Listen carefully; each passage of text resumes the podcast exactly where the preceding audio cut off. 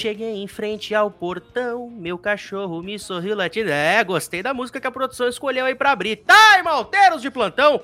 Eu sei que esse grito deve ter espantado alguém aí, mas está começando mais um podcast da NFL, nosso primeiro podcast da NFL pós Super Bowl, a vida na NFL pós Super Bowl, rapaz. É. Tampa Bay Buccaneers venceu, convenceu. O Patrick Mahomes deve estar fugindo da defesa do Buccaneers até agora, segundo fontes uh, confiáveis de Águas de Lindóia. Mas estamos aqui para falar mais de NFL, porque muita coisa já aconteceu em um mês de intertemporada, se assim a gente pode dizer. Muitas trocas aconteceram, aposentadorias foram decretadas, é, renovações de contrato, trocas, enfim, muita coisa. E, obviamente, a gente vai dar aqui alguns destaques para vocês. A gente vai voltar aos pouquinhos a fazer os podcasts mais regulares com relação à NFL. E estaremos aqui sempre. Então, uh, Xará, curtiu esse mês de férias aí aqui do Timeout, né? A última vez que você esteve aqui foi para gravar com o Super Bowl, agora tá de volta. Vamos trabalhar, meu filho. E aí, Xará, tudo bem? É, esse grito no começo foi para acordar o pessoal, né? O pessoal, ah, a NFL faz tempo que vocês não gravam, né? Estamos em off-season, né? Intertemporada. Opa, acordei. Então foi para dar um chacoalho aí no pessoal, mas é um prazer estar de volta. Uh, Ornelas também gravando aí pela primeira vez. Estamos junto, Rafa. Uh, problemas solucionados. Vamos falar aí sobre algumas trocas, algumas mudanças. O Drew Brees saindo, né?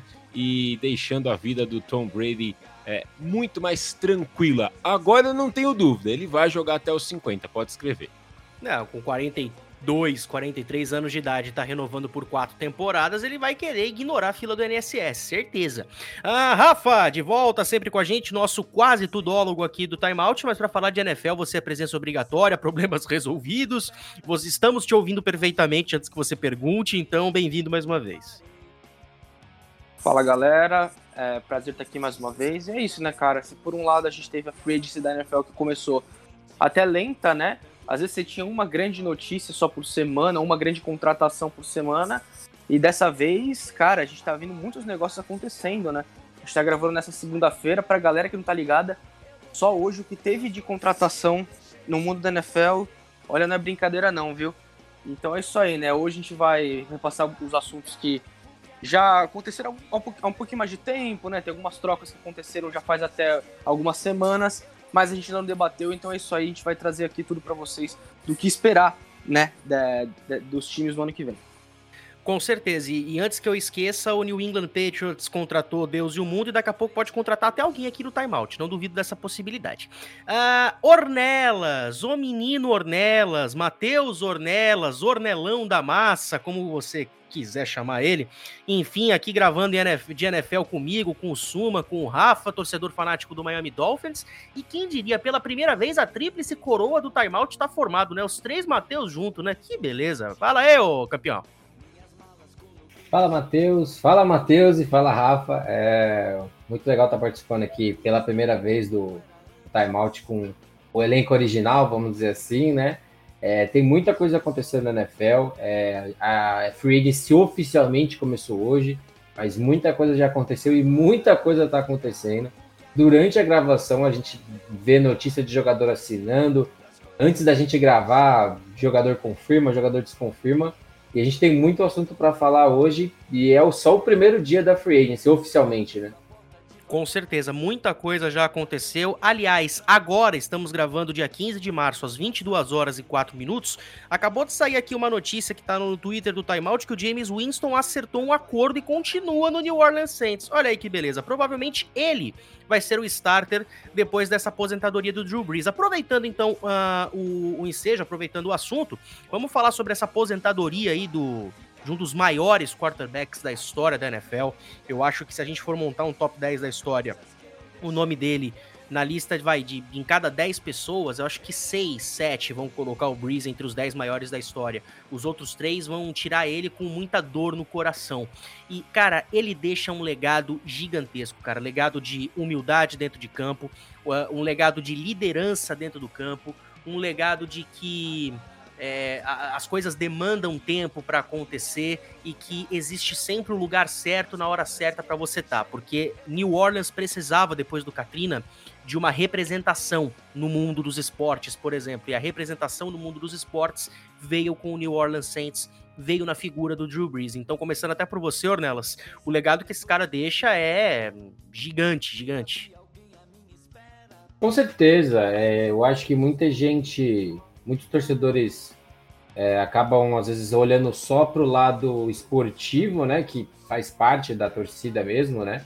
O Drew Brees já não era o mesmo quarterback há que umas boas duas, três temporadas. A gente via que o braço já não era o mesmo, que o gás estava acabando no final da temporada regular e nos playoffs.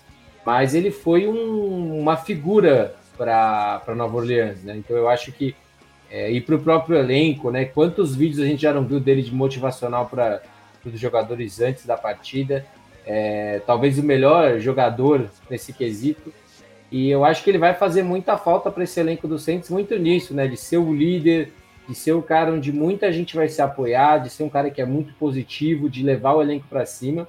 É, além de ser um, um, jogador muito inteligente, ganhou só um Super Bowl, né? Que a gente vê, a gente está falando de um cara que pode ser um top 10 da história da NFL e só levou um Super Bowl, mas é um, um ex-jogador espetacular e que com certeza vai entrar no Hall da Fama e fez muito pelo esporte pela cidade de Nova Orleans. Com toda certeza, é um cara que deixa, uh, vai deixar muita saudade na liga, Xará, mas ao mesmo tempo, é, eu acho que ele já tem um lugarzinho dele lá no Hall da Fama em Canton, né, cara? Acho que o máximo que a NFL pode fazer agora é só pegar ali o molde do rosto dele, que o resto já tá tudo pronto já, né? É, e um cara que fez com que muitos jogos fossem interessantes de assistir, né? Eu tava dando uh, uma assistida aqui em alguns jogos, em alguns highlights que eles colocam, né, depois da aposentadoria e tal, e eu vi um termo que eu achei interessante, que é o fun to watch, né? É, ou seja, um cara que entretém é, durante as partidas. Acho que é por conta do volume ofensivo mesmo, né? É, passando para mais de 5 mil jardas, aí, coisa que poucos fizeram na, na, na liga. É, também esteve envolvido em alguns jogos é, de pós-temporada, principalmente, em que acabou perdendo, mas jogos que marcaram, de certa forma, a carreira dele, né? Então, um cara que é, se fez presente e se fez entreter, é, ou melhor, ele entreteve, né? As pessoas e quem assistiu os jogos por conta desse grande volume, por conta de estar presente em grandes partidas também, é, muitas, delas, muitas, algumas delas, né? é, para o lado ruim ali para o Saints. Mas eu acho que sim, por conta dessa história que ele teve na chegada, é, pelos acontecimentos com a cidade de Nova Orleans, né, com o estado da Louisiana, então ele participando dessa reconstrução, vencendo o título na quarta temporada, depois de três temporadas é, negativas, né, com uma menos vitória do que. com mais derrotas do que vitória. Então acho que por ter essa carreira longa, por ajudar na reconstrução, por ser um cara de muito volume. Eu acho que isso fez com que ele marcasse realmente a franquia. É sim o maior nome da franquia. Acho que isso é, um, é um, uma coisa que a gente não vai não vai poder deixar de falar. E, e, e, esse volume vai, vai ser lembrado, né? Ele não deve permanecer com os números, porque o Tom Brady vai jogar e vai passar ele nesse quesito, né? Mas, cara, é, eu tava pegando aqui os números, né? É, o Rodgers vai precisar de mais de 150 passes para TD para chegar nele. Não sei se vai ser possível ainda na carreira. O Russell Wilson, mais de 300 passes para touchdown para encostar nele. Dá uma olhada na diferença que ele tem para outros QBs. Então, assim, é um cara que com certeza vai estar tá no Hall da Fama. É, esse volume aí, eu acho que dificilmente a gente vai ver em outros QBs, né? É, vocês falaram, né? Talvez não seja o mais talentoso, talvez é, não tenha esses atributos, entre aspas, naturais, né? é, mas a, a, força, a precisão, o braço é algo realmente é, nunca antes visto na história dessa liga. mas é, vai ser difícil, hein? Os Saints agora vão ter que tentar preencher um lugar que estava preenchido aí há muito tempo e a gente sabe como é difícil encontrar um cara para dominar essa posição na liga, né? Cara, e é incrível porque engraçado que você falou do Russell Wilson, que ele precisa ir de mais de 300 touchdowns.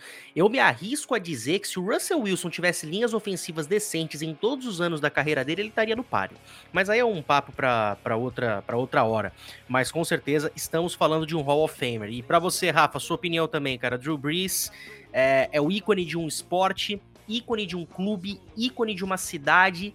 E, cara, de certa forma, um um ícone pro esporte no, no, geral, como um todo, né? Se a gente for pensar na, com a mentalidade americana. Principalmente no que ele representou para a cidade de New Orleans, né, cara? A gente lembra, a cidade, de New Orleans é, não tinha muito sucesso é, esportivo. O Saints, até a chegada dele, é, mesmo nos tempos lá do Art Manning, os Saints sempre foram considerados saco de pancada na, na NFL. Eles nunca chegaram ao ponto né, de ser uma franquia, vamos dizer assim, é, respeitada no sentido de que você olhava para eles e falava, ó, oh, aqui tem, tem páreo duro, entendeu? Não, não tem isso. Não, não tinha isso até a chegada dele. Né? E é lógico, a história do jeito que ela foi, pós-Katrina, é, é, é, muito marcante. É, o, o, jeito que todo, que todo esse capítulo dele se desenvolveu. Né? A gente até pensa agora no que pode ser do futuro do New Orleans Saints. Cara, a, a gente vem falando de quarterbacks insatisfeitos, né? O Deshaun Watson já virou novela, o Russell Wilson tá virando uma novela também. Não, não seria surpresa se os Saints de repente tentassem uma troca, já que agora eles têm certeza que não vão ter mais o seu franchise quarterback de, de 15 anos é, jogando nessa temporada. É, eu acho que até é uma possibilidade, até porque pro Russell Wilson, New, por exemplo, New Orleans ou pro Watson também, que os dois têm isso em comum, né, Matheus? Os dois passaram a carreira inteira apanhando. Deixou o Watson também, o que ele apanhou já em Houston não tá escrito, né? E, e seria interessante para eles, você ter uma linha ofensiva bem competente como a do Saints e poder trabalhar com o Michael Thomas da vida, por exemplo, né?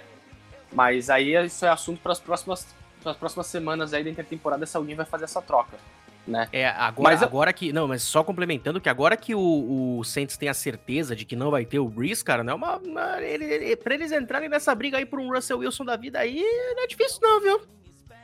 Pois é, né? É uma possibilidade, né? Vocês falaram do Russell Wilson, se é possível ele chegar. Cara, possível até é se a gente considerar, por exemplo, que o Drew Brees está se aposentando agora com 42 e o Russell Wilson tem 32. A questão é se ele vai ter a longevidade. Se ele manter a longevidade, eu acho que ele consegue encostar. Passar, eu não sei porque a gente olha para isso, os, esses números que a gente tem aqui é, são números que o quê? passaram de 500, de 500 touchdowns só três caras, né? Quatro caras, né? Brett Favre, Peyton Manning, Drew Brees e Tom Brady até hoje, né? Então não é uma coisa fácil de você conseguir. É, passa muito pela, pela longevidade que você tem e passa muito também você ter boas armas no ataque, né? Isso é uma coisa, por exemplo, que Peyton Manning, Tom Brady e Drew Brees tiveram ao longo da carreira. O Tom Brady você pode até questionar que em alguns momentos o material humano que ele tinha para trabalhar era péssimo, mas ele trabalhou com o Randy Moss, trabalhou com o Gronkowski, o Peyton Manning trabalhou com o Marvin Harrison e com o Red Wayne em Indianapolis, trabalhou com o Demarius Thomas é, no, no Denver Broncos. O Drew Brees teve ao longo, da, ao longo desse final de carreira o Michael Thomas, que é top 3 de wide receivers na liga, se estiver saudável, né? Teve também o Marcus Colston também, né? É, que, que, que foram várias conexões para touchdowns entre esses dois, ou seja, esses caras tiveram material. A questão, em comparação com os outros caras, é que o Drew Brees é, rotineiramente tinha defesas. Não é nem defesa ruim, defesa ruim é até a gente ser bonzinho com o que os Saints tinham. Defesas horrorosas, defesas péssimas. Que era aquele negócio, se o Drew Brees não tivesse um jogo de mais de 300 jardas, com mais de 3 ou 4 passes para touchdown, os Saints não iam ter chance de competir pela vitória, porque o time tomava muito ponto. Né? Isso atrapalhou ele bastante. Ele teve também, nessa reta final de carreira, duas corridas em pós-temporada bem frustrantes, né? Uma terminando com o Minnesota Miracle lá com o Stephon Diggs e a outra aquela decisão lá, aquela interferência no passe contra os Rams, né? Foi bem, bem é, questionável aqui, não é, não é nem não dá nem pra dizer questionável, aquilo ali foi um absurdo, né? Aquela marcação da arbitragem. Então ele termina a carreira desse jeito, né? É, eu, você falou de top 10 da história, eu tenho certeza para mim que ele é top 10 da história. A questão que talvez gere um pouco mais de discussão é se ele é um top 5 aí eu acho que fica mais difícil, porque a gente vai olhar, a gente vai ver, o Tom Brady vai estar, tá, o Joe Montana vai estar, tá, com quatro títulos também, o Peyton Manning também vai estar. Tá. E aí a gente começa a pensar nesses outros dois caras aí. O Drew Brees tem argumento? Tem, mas é muito mais difícil, né? Porque apesar de, das estatísticas, acho que uma das grandes injustiças, vamos dizer assim, quando a gente pega e analisa os números tão surreais do Drew Brees, é que a gente para e vê que ele nunca ganhou um prêmio de MVP, né? Já foi duas vezes melhor jogador ofensivo da temporada, mas ele nunca foi eleito o jogador mais valioso do ano, né? E é bem difícil, né? Porque a gente compara toda a época do Drew Brees, a gente sempre olha os caras, e é difícil a gente falar, por exemplo, que ele era botar nesse top 5, ele era melhor que o Tom Brady? Nunca foi considerado. Ele era melhor que o Peyton Manning enquanto os dois estavam jogando? Nunca era considerável. Que, é, você pode discutir que enquanto estavam jogando também, o Aaron Rodgers é, chamava mais atenção. Então é muito complicado, mas o que a gente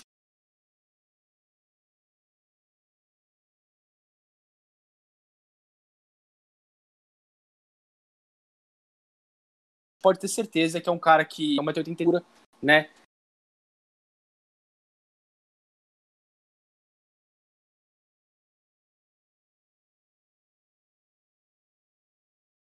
Que é muito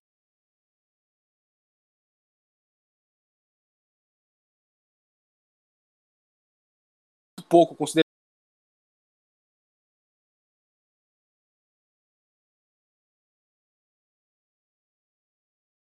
no quarterback. Então são áreas. Vai no primeiro ano de ele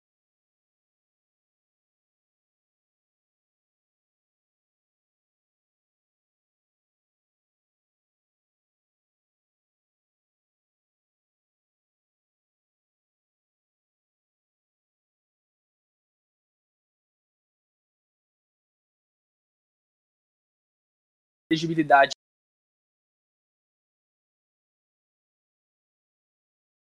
ele vai ser eleito pro Hall da Fama. Ele não deve usar a camisa número 9 dele aposentada. E é um cara que marcou a época durante enquanto teve, né? E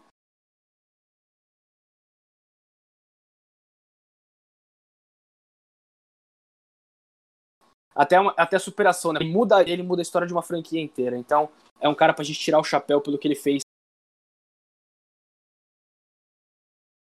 Eu gosto também, né, cara? Esses 20 anos.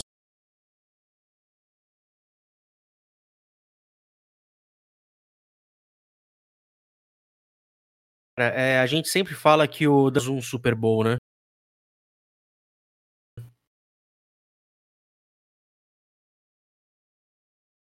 Não, com certeza. Eu acho ele for comparar o quarterback A versus quarterback B.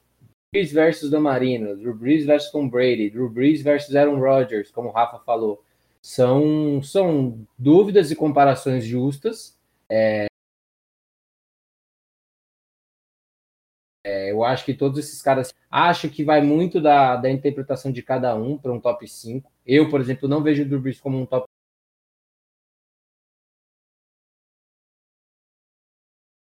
5. Vejo como um top 10. Coisa que eu gosto muito.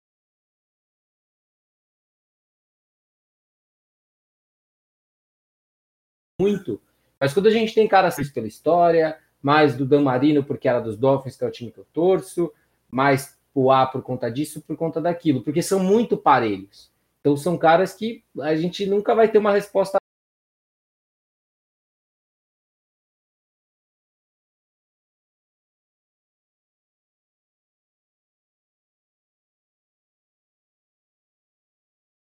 Tampa Bay Buccaneers uma resposta... vem com força máxima, aparentemente, para a próxima temporada. Por quê? Shaquille Barrett renovou, Lavonte David também fica, o Chris Godwin recebeu a franchise tag, uh, o Tom Brady renovou por quatro temporadas, o Rob Gronkowski também renovou. renovou. agora no final da tarde também. Ou seja, o Tampa, o Xará, vai vir com muita força para o ano de 2021. Eles vão brigar por este bicampeonato. É por isso que eu brinquei na abertura da minha fala, né? Na minha fala de abertura, que o Tom Brady vai jogar até os 50, porque agora a divisão não tem absolutamente ninguém à altura do Tampa Bay Buccaneers e à altura do Tom Brady para poder trazer um pouco mais de dificuldade para o Tom Brady, né? Então ele vai acordar lá na casa dele na, na Flórida e vai pensar assim: ah, dá para jogar até os 50 porque vai dar para ganhar essa divisão com o pé nas costas, né? E interessante a renovação de contrato, né? Acho que o pessoal deu para perceber que ele vai ganhar um pouquinho menos de dinheiro do que o esperado aí para um cara de sete anéis. É, e acho que isso vai facilitar né, o, o um pouco lá para o Tampa Bay Buccaneers, como a gente está podendo ver aí. Eu acho que o, o time tem tudo para voltar na mesma pegada. Claro, né? É, campeão do Super Bowl, a gente a gente falava um pouco disso sobre, sobre os times que vêm mordidos da temporada anterior e aqueles que sabem onde pode chegar. Então, eu não sei ainda que, em que categoria o Tampa Bay Buccaneers vai entrar uh, a partir de setembro. Se é do time que vem forte mesmo ou, ou talvez segure um pouco aí uh, eh, para os playoffs, até sabendo da fragilidade da, da divisão, né? Mas é, eu tava, tava dando uma olhada à tarde, fazendo algo que eu gosto muito de fazer, que é ver a ESPN norte-americana, né? E às vezes eu tento trazer alguma coisinha do que eles falam lá. E o, o Dan Orlovsky, que é um comentarista, QB da, da NFL, né? Ele, os caras gostam de brincar bastante, né? E ele veio com o papo de que o, o Tampa Bay Buccaneers pode, pode vir para uma temporada de 16-0, ou seja, o Tom Brady faria isso mais uma vez, né? Pode ser uma, uma motivação extra aí para o Tom Brady, né? Vamos ver se vai ser 16 ou 17-0 nessa próxima temporada, né? É, mas por que não uma, uma, uma motivação extra aí? Porque o Tom Brady gosta dessas coisas novas, né? Então, ir para um time ganhar, ganhar com dois times, é em casa, ele, ele, ele gosta de, de somar, né? De ter no seu currículo essas coisas diferentes. E rapidamente, até para não estender muito, dá uma olhada na, na, na sequência para essa próxima temporada do Tampa Bay Buccaneers. Em casa, Falcons, Bills, Panthers, Bears, Cowboys, Dolphins, Saints e Giants. Fora de casa, Falcons, Panthers, Rams, Patriots, Saints, Jets, Eagles e Washington. Não sei vocês não, mas eu tô quase aí com o Dan Orlovsky, viu? 16-0, hum, pode ser meio difícil. Mas um 14-2 aí, perdendo só para Bills e Rams, porque vamos combinar, né? Passar o trator na sua divisão, ele vai. Aí ele pega a NFC Leste, que nessa última temporada foi horrível, e a, IF, e a AFC Leste, né, que é onde estão os Bills que podem complicar, mas tem Giants, tem Jets, Miami, né, vamos dar crédito aí para o Miami Dolphins. Mas eu acho que Tampa Bay tem tudo para voltar com a mesma força. Eu não vejo esse time tirando o pé do acelerador, não. Talvez seja o favorito na AFC, viu? Olha, eu não duvido nada. Eu acho que o, o teto para a equipe do Tampa Bay Buccaneers subiu, mas eles têm toda a capacidade do mundo de continuar batendo esse teto e aí o sarrafo vai crescer cada vez mais. Aí depende também do de como vai estar o Tom Brady fisicamente, as peças que vão chegar, as peças que vão sair, etc e tal. Ver quem eles pegam no draft, né? Também isso é muito importante. Uh, e o Rafa, o, uma das coisas que chamou a atenção desse Tampa Bay Buccaneers na, nessa última temporada, obviamente, foi a defesa, um front seven maravilhoso. E o Shaquille Barrett renovou o seu contrato uh, nos últimos dias, um contrato de 70 milhões de dólares, o que garante para ele 36 milhões desse contrato. E apesar disso, o cap hit para 2021 segue aí com 5,6 milhões. Ele agora assinou esse novo acordo, né, no primeiro dia de janela de negociações da Free Agency. Ele que disputou a temporada 2020 com a franchise tag de 15,8 milhões, ou seja, lucrou e lucrou muito bem, e com muitas justificativas positivas para isso. É, exato, né, cara? As duas últimas temporadas do Shaquille Barrett, principalmente, foram sensacionais, né? Uma que ele liderou a liga em sacks. No ano passado, muito importante no Super Bowl, jogou demais, né? E, e os Bucks sabiam que iam ter que pagar ele, né? E aí, dá pra gente elogiar também a diretoria dos Bucks, que tem conseguido fazer esses contratos, né? É, de forma que você não tenha um impacto tão grande no cap a curto prazo. Porque os Bucks sabem, cara, eles têm que capitalizar enquanto eles tiverem o Brady. Né? É, a, a, chance grande deles é agora. É uma coisa que, por exemplo, que o Green Bay Packers parece que ainda não entendeu. Que eles têm que capitalizar enquanto eles ainda têm o Aaron Rodgers. Parece que eles só vão esperar o Aaron Rodgers se aposentar para depois resolver é, fazer negociação desse tipo, né? E para os Bucks já são a, as adições mais importantes. A franchise tag no Chris Godwin, o Brady num contrato camarada, né? Que abre quase 20 milhões no cap desse ano. O Shaquille Barrett também com uma renovação que nesse primeiro ano vai ter pouco impacto e é muito importante, até porque a gente sabe que os Bucks tinham muita peça para renovar. No ataque, por exemplo, tinha Leonard Fournette, o Antonio Brown e o Gronkowski para renovar. O Gronkowski já está renovado, né? Tem que ver se esses dois caras aí ainda é, aceitam renovar, se eles querem ficar, se eles querem tentar ganhar dinheiro agora que eles já ganharam um título. Enfim, são várias as questões né, para a gente considerar. Mas a, a impressão agora também com a, a saída do Drew Brees, eu ainda assim imagino o Saints um time bem chato. É lógico, a gente não sabe quem vai ser o quarterback. É, porque mesmo quando, por exemplo, a gente, você falou, ah, James Winston, ao que é, parece vai ser o Winston, né? Renovou, é, pô. Mas aí é que tá. Quando, quando o James Winston podia ser o quarterback titular no passado, o Sean Payton foi no, no Taysom Hill. Ou seja, ele não confia também no, no James Winston para ser um quarterback titular da franquia. Né? O, o James Winston a gente sabe que é uma máquina de interceptação. A gente falou a possibilidade ainda do Saints de repente quererem fazer alguma troca, por exemplo, ou até selecionar alguém no draft, de repente numa é, talvez não na primeira rodada, mas depois. Enfim, a classe de quarterback nesse ano é boa, né, no próximo draft. Então são as possibilidades que a gente tem aí para a equipe de New Orleans. Agora, o Atlanta, o Atlanta Falcons eu acho que eu já desisti, cara, porque o Atlanta Falcons, você olha no papel, é um time com talento. É um time que não é para fazer as campanhas medianas que fez nos últimos anos, mas o time parece que não tem jeito, não consegue emplacar. Sempre tem problema de lesão. O Julio Jones não consegue passar uma temporada inteira saudável. Né? E o Carolina Panthers, que apesar de ter tido boas partidas, eu até acho que, a campanha, que o, o time dos Panthers ele não era um time tão ruim quanto a campanha que foi deles no ano passado, né? Eu acho que o Carolina atrapalhou a vida de muita gente, deu trabalho para muito time. É, o Ted Bridgewater, talvez, você não vai, ele não vai, você não vai colocar ele entre os 10, 15 melhores quarterbacks da liga, mas ele é um quarterback muito competente. Ele faz aquilo que você, que, que você pede para ele, né? E também teve as várias lesões do Christian McCaffrey também, né? Enfim. Mas assim, Tampa, desse, no ano passado, Tampa entrava é, disputando com o Saints pelo título da divisão. Dessa vez, Tampa entra como franco favorito, né? E até pela tabela que o Ornelas já passou, ou seja, que os confrontos são até camaradas. O time vai pegar, por exemplo, no cruzamento da divisão a NFC Leste, que é a divisão mais fraca da NFC, né, com Giants, Cowboys, Eagles e Washington. Washington que agora não tem nem quarterback mais porque mandaram o Alex Smith embora. Philadelphia também mandou é, trocou o Carson Wentz, a gente não sabe como é que vai ficar. O New York Giants vai ter o Saquon Barkley de volta, uma coisa interessante, mas o Daniel Jones não passa a confiança de que vai ser um grande quarterback, ou seja, o, os confrontos estão muito camaradas. E até os confrontos mais difíceis, que o, como o Suman passou, são em casa. Buffalo Bills, o Tampa vai jogar em casa.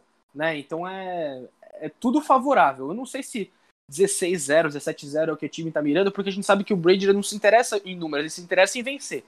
O único número que para ele interessa é quantos anéis ele vai ter.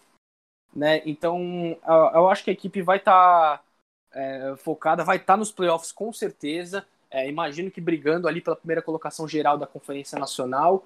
E, cara, vai ser muito difícil, porque o Tom Brady já fez o que a gente não costumava ver dele, né? Que é nessa temporada ir para a próxima temporada tendo que jogar três jogos, tendo que jogar fora de casa, direto e vencendo. A gente viu ele tendo muito sucesso quando teve o bye.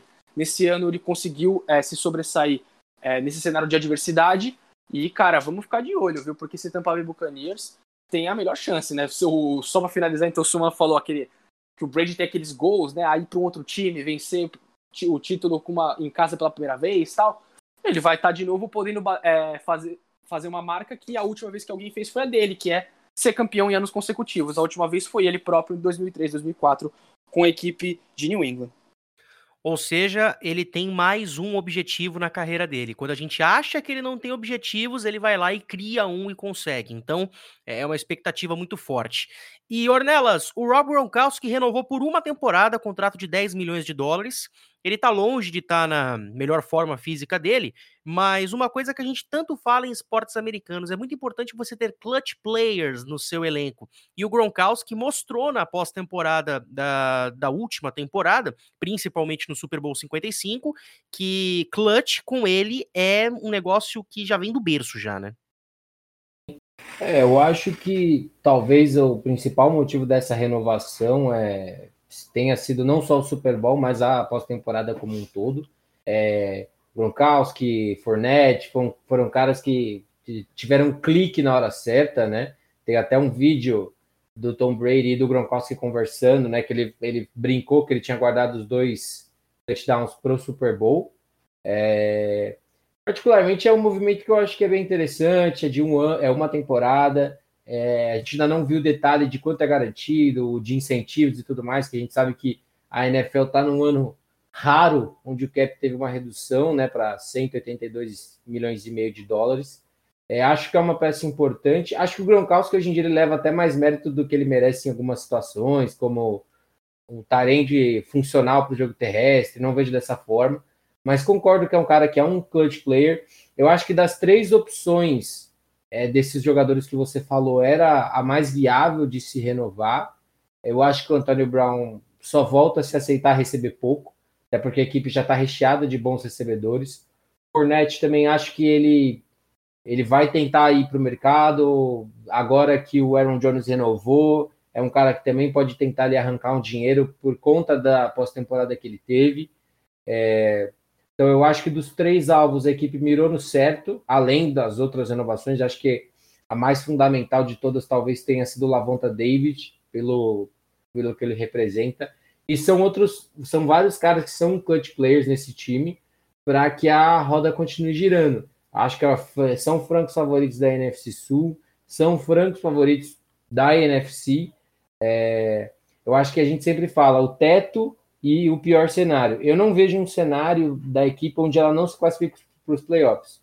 Mesmo que muita coisa dê errado, Tampa Bay eu acho que vai para a pós-temporada, nem que seja com uma vaga de wildcard. Não tenho dúvida disso, até porque, por exemplo, se não tiver o Tom Brady, cara, os outros jogadores podem fazer a engrenagem girar. Até porque o jogo terrestre também funcionou muito na última temporada. Agora a gente continua na Conferência Nacional, agora a gente vai lá para Arlington, vamos para Dallas, porque finalmente terminou a novela Dak Prescott, ele renovou com a equipe do Dallas Cowboys, uh, chegaram num acordo no último dia 8 de março, para que o quarterback continuasse jogando pela franquia. Segundo as informações do Ian Rappaport, da NFL Network, o novo contrato vai ter duração de quatro anos e o Prescott vai ganhar, no mínimo, 126 milhões de dólares garantidos. E esses valores podem chegar até 160. Ainda de acordo com o, o Rappaport, esse contrato inclui uma cláusula que proíbe o Prescott de ser trocado ou que ele receba uma franchise tag no futuro. No final de fevereiro, a ESPN americana já havia informado os Cowboys uh, que queria fe fechar, que queriam né, fechar um acordo com o Prescott antes do dia 9 de março, que era o prazo final do uso das franchise tags. E isso até contrariou, o Rafa, um pouco das nossas expectativas, porque a gente esperava que o Prescott fosse receber a franchise tag, para que ele provasse que merecia o contrato, mas não, o JJ foi lá e falou: "Toma o teu contrato aqui". Eu acho que foi o movimento certo, né? Eu já devia ter feito isso no ano passado, né? Era a opinião que eu tinha, porque você não fica brincando com posição de quarterback. Numa dessas você deixa o cara bravo, né? O, cara com, com raiva, que parece que você tá tratando ele com desdém, e aí ele simplesmente vai querer jogar em outro canto. Né? E no ano passado, a situação foi justamente essa. Dallas colocou a franchise tag e falou assim: cara, me prova mesmo que você é o nosso franchise quarterback, e ele se machucou. Né? Então é bem complicado essa situação. Acho que Dallas fez certo, tinha que, que renovar com ele porque se não renovasse, com certeza ele ia embora, ia ter mercado em outros times, né? O time do Matheus está sempre de olho em quarterback, né? Por exemplo. E, cara, é o movimento certo. E é engraçado que é um contrato, né? Que até quando saiu, eu e o Ornelas, a gente ficou um tempo ainda tentando entender esse contrato que era bem complicado de, de entender. Nossa, por causa das completamente das... sem sentido, porque a gente tentou entender, né, Rafa, o dinheiro de signing bônus, mas o signing bônus é, o signing bônus não dilui tudo no primeiro ano, então não afeta a cap, mas tinha o base salary que afetava a cap, dead cap aqui, quando que dá para cortar, quando que dá para fazer trade. Foi um contrato muito bem feito, né, Rafa? É, em, é termos é gerais, tese, eu acho né? que para ambas as partes foi um contrato bem feito. Sim, é que em tese, né, o bônus de assinatura você pode. Em tese, você não está preso ele ao cap, você pode pagar em até cinco anos, inclusive. Você pode é, ficar mais flexível para você escolher quando você vai pagar. E isso que surpreendeu, porque o Prescott vai ganhar muito desse contrato, até pelos bônus, já nesse primeiro ano.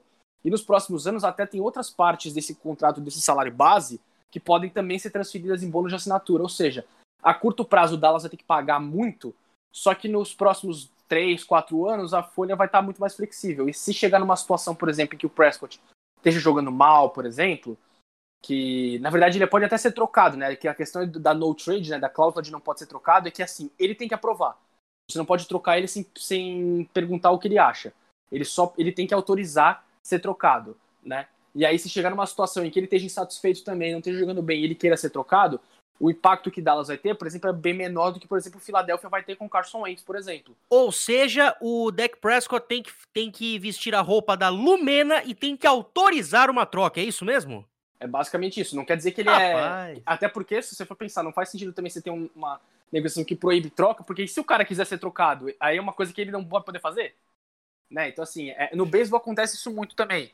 Só que as, as cláusulas de no trade, elas são variáveis. Tem, por exemplo, é, vários casos de exemplo em que esse, essa cláusula de você impedir trocas, ela é para times específicos. Por exemplo, é para oito times, entendeu? Você pode bloquear a troca para esses times aqui, não todos. A do Prescott é uma cláusula total, né? Na NBA isso acontece muito também, porque os caras gostam de escolher onde eles querem jogar né? Se, se, for o caso. Então é mais ou menos isso que funciona. E, pra, e acabou, como o Nelas falou, sendo um contrato bom para ambas as partes, porque o Prescott recebe o dinheiro dele. E uma coisa que o Prescott queria, ele não queria um contrato tão longo. Porque ele sabe que o salary cap da liga sempre aumenta, que vai ter um novo acordo de televisão vindo por aí nos próximos anos, e ele vai poder ganhar muito mais. Dallas, em compensação, queria o contrário. Dallas queria o quanto mais anos possível para poder diluir o salário, não ficar tão pesado, né? Tanto que esse contrato do Prescott é um contrato de seis anos que se anula num de quatro anos, né? Justamente para ficar mais flexível. É, aliás, nos últimos dias, vários times têm feito contratos assim, né, para ser mais tranquilo de manejar o cap, até porque a gente sabe que os times não receberam tanto quanto poderiam nesse ano por causa da pandemia, não teve público nos estádios, né? Então os times deixaram de arrecadar bastante, estão fazendo essas manobras aí para poder administrar é, a grana para as próximas temporadas. Mas é um contrato que os dois saem felizes. Dallas consegue manter o seu quarterback, tem uma renovação de um com, uma manobra que permite ao time uma flexibilidade, uma certa flexibilidade no salary cap, né? E, e assim garante que está todo mundo assinado, porque o Ezekiel Elliott já recebeu o dinheiro dele, o Amari Cooper já recebeu o dinheiro dele, o Jalen Smith já recebeu o dinheiro dele. Então todos os key players, né, os principais jogadores que Dallas tem no elenco já estão protegidos, já estão sob contrato, né? E aí acho que fica uma situação boa para ambas as partes. Acho que o, a, os dois lados saem ganhando nessa temporada. Vamos só ver se o Prescott consegue voltar em bom nível, porque a lesão que ele teve não é uma lesão simples, né? Foi uma lesão bem, bem feia que ele teve na última temporada no pé. É, aliás, e até seu gancho para eu te chamar aqui, Xará, porque ele deu uma entrevista essa semana, ele, no caso Prescott, ele deu uma entrevista falando que, uh, que está chegando perto de estar bem recuperado fisicamente e que vai estar pronto quando for preciso, mais saudável e melhor do que antes, colocando aqui aspas para ele. Ou seja, é, ele está no momento bom da recuperação física dele, o fato de ter assinado o contrato pode ter dado ali um ânimo nele para que ele continuasse a recuperação dele ali com tudo. Então não é por nada não, mas estão estimando que ele vai ficar bom já em abril, aí já vai começar ali os training camps uh, em boa condição física. Então eu acho que podemos ter um Dak Prescott muito diferente, quem sabe até melhor na próxima temporada. É, e ele é um cara que está acostumado com a franquia e a cultura do Dallas Cowboys, né? Eu acho que eu acho que ele tinha vantagem né, nessa, né, nessa, negociação aí, depois da franchise tag. É, a, gente, a gente falou ali com o Drew Brees, né? Como os Saints vão ter que se virar nos 30 para achar um QB. É, o pessoal falou, né, do Deshaun Watson, enfim, de alguns caras que podem surgir aí, e os times ficam todos é, empolgados né, em poder contar com alguns QBs, mostrando como o mercado é restrito. Então, os Cowboys também, de certa forma, estavam meio é, com a desvantagem no sentido de perder um cara é, na posição. E muito também por conta de tudo que ele passou dentro da franquia. Mas acho que ele é um cara que está acostumado, está se mostrando aí pronto para retornar depois dessa lesão. A gente viu como ele foi importante na temporada passada, visto que ninguém conseguiu se consolidar na posição depois da lesão dele. E vai ser o segundo ano com uma, o, o, o McCarthy, né? E eu acho que o primeiro de verdade, por conta da pandemia também, com o pouco tempo da temporada passada, eu acho que é, ele voltando a ficar bem, como você disse, a partir de abril, aí para sequência de temporada, né, para iniciar os trabalhos para a temporada, eu acho que tem tudo para afinar o playbook com o McCarthy e com a sua com o seu ataque. Eu acho que eu acho que tem tudo para ele se dar bem nessa temporada. É, o, os números dos Cowboys sem ele na temporada foram horríveis, né? É, o time foi 2 e 3 com ele e 4 e 7 sem a presença do, do sem a presença do, do Prescott. É, foram 348 snaps com o Prescott e 761 sem ele, um pouco mais da metade, né? 6,6 jardas por jogada com ele, 4,8 sem. É, um total, um QBR, né? Que, que, que conta aí com o Prescott de 80 e sem ele 42, sendo que passaram alguns ali pela posição. Então dá uma noção mais ou menos de como fez falta ter o Dak Prescott no pocket e ele saudável, retornando depois da lesão, contando entre aspas com essa confiança de receber um contrato é, e de certa forma nos moldes interessantes para ele também ao longo prazo, eu acho que faz com que ele ele venha bem e, e, faz com que os Cowboys tenham um cara importante que pode levar o time mais longe, porque é o que está realmente devendo, né? A franquia já pede, os torcedores, né, pedem algum tempo que essa franquia entregue um pouco mais do que vem entregando nos últimos anos. E vamos ser sinceros, Ornelas, o Dallas Cowboys é um time com peças muito boas no ataque, precisa ter um quarterback que saiba reger esse ataque. E tirando o Prescott, O Dallas Cowboys teve três quarterbacks diferentes que não conseguiram entregar nem perto daquilo que poderiam. O Dinucci, que eu excluo completamente dessa parte, o, o, meu Deus do céu, esqueci, o Garrett Gilbert, que foi quem ali conseguiu pelo menos dar um lampejo de, de esperança, né, com, um, com, com a partida regular que ele fez contra o Pittsburgh Steelers, mas é só um jogo, é, pode ser um fato isolado. E o Andy Dalton, que foi uma grande decepção, porque a gente observando o quarterback que ele era em Cincinnati, a gente esperava que em Dallas ele fosse entregar alguma coisa minimamente decente, mas ficou muito abaixo disso. Então, a volta do Prescott, cara, tem tudo para ser um grande marco da temporada para Dallas. Eu acho que é, sobre a renovação, eu acho que primeiro o deck fez muito bem, acho que bateu um pouco o pé, né? Porque a gente sabe que muitos caras vindo de lesão poderiam aceitar um contrato mais baixo, num valor menor, até por um receio de achar que o mercado não vai estar muito a seu favor. Mas assim, em questão de peças, eu acho que Dallas tem um ataque muito forte. É, a gente sabe que o deck também não estava rendendo o seu melhor até se lesionar, mas o ataque estava começando a, a, engrenar.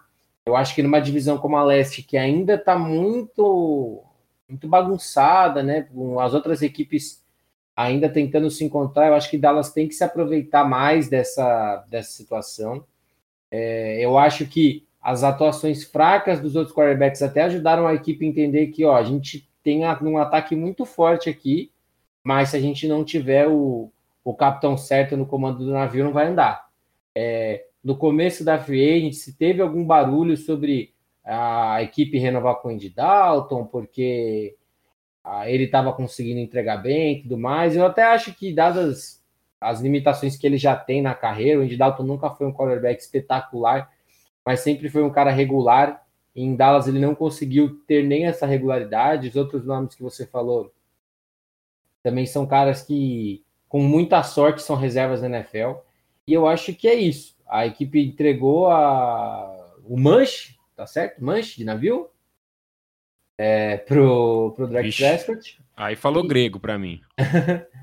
é, entregou o manche e deixou e vai deixar ele ser o capitão dessa franquia. Como a gente estava até falando do contrato, não é um contrato tão ruim para se a equipe quiser trocar ou cortar ele daqui umas duas temporadas. Não é os pior, no pior cenário, não é um cenário como o do Goff, por exemplo. É, claro, teria o seu dinheiro perdido, mas não seria um absurdo. Mas eu torço muito pelo deck. Eu acho que é um cara que, se tivesse num, num outro time, um time menor, a gente falaria dele com muito mais ânimo e com olhos muito melhores é, e torcer para que ele realmente esteja recuperado, que esse ataque de Dallas é um ataque muito bom e que ele consiga realmente provar que ele merecia esse contrato. Agora a gente vai continuar na Conferência Nacional de certa forma, mas também falando um pouquinho de Conferência Americana, porque tivemos a troca que eu acho que era aquela troca que tinha que acontecer. Só tinha um destino para o Carson Wentz que não Filadélfia, Indianapolis Colts, por causa do Frank Reich? Sim, a última vez que a gente viu o Carson Wentz jogar em grande nível foi na temporada do título da equipe de Filadélfia, quando o Frank Reich era treinador de quarterbacks de Filadélfia. E a gente viu o que, que deu no final, né? Embora o Carson Wentz tenha se machucado, uh, a gente sabe que ele jogou a nível de MVP naquela temporada. Depois não rendeu a mesma coisa quando o Frank Reich saiu. Então, eu acho que se ele tinha que ter uma chance nova na carreira, tinha que ser no Indianapolis Colts, dito e feito, a troca aconteceu. O, o, e ainda tem algumas, algumas cláusulas interessantes. Por exemplo, se o Carson Wentz jogar 75% dos snaps ofensivos uh, em 2021, a troca envolvendo o Indianapolis Colts, né, que tem uma escolha de draft envolvida, vira uma escolha de primeira rodada. O mesmo acontece se ele atuar em 70% dos snaps e Indianapolis chegar nos playoffs. Os Eagles uh, ainda vão ter que pagar 33,8 milhões uh, do teto salarial devido ao contrato do Wentz, que, repito, é o contrato era uma bomba, é uma bomba, de certa forma, enquanto os Colts vão assumir o resto aí dos 128 milhões da renovação, incluindo um bônus de 10 milhões já no dia 19 de março, ou seja, hoje estamos gravando dia 15, é, esse valor vai ser pago na sexta-feira, dia 19. Uh, ah, lembrando que o Wentz já foi candidato a MVP, etc e tal, fez um grande sucesso, mas precisa de novos ares, então a oportunidade, Rafa, é agora. Pois é, né, cara? Acho que é era o. Era o não, eu não digo que era o único cenário, mas era o mais favorável, né? É que é lógico também, agora que a gente sabe, por exemplo, que o Drew Brees não fica em New Orleans, o Saints talvez não fosse um cenário tão ruim, porque a gente sabe que trabalhar com o Sean Payton geralmente é bom para quarterback, né? Mas aí é uma situação que seria inviável a gente pensar nisso, porque a gente não sabia ainda se o Drew Brees ia se aposentar. De qualquer forma, é, é a que faz mais sentido pelo sucesso que ele teve com o Frank Reich, né, cara? Pra galera entender, o contrato do Carson, do Carson Wentz, cara, era. Nossa, era surreal, porque a renovação foi acertada antes do ano passado, né? Antes da temporada passada.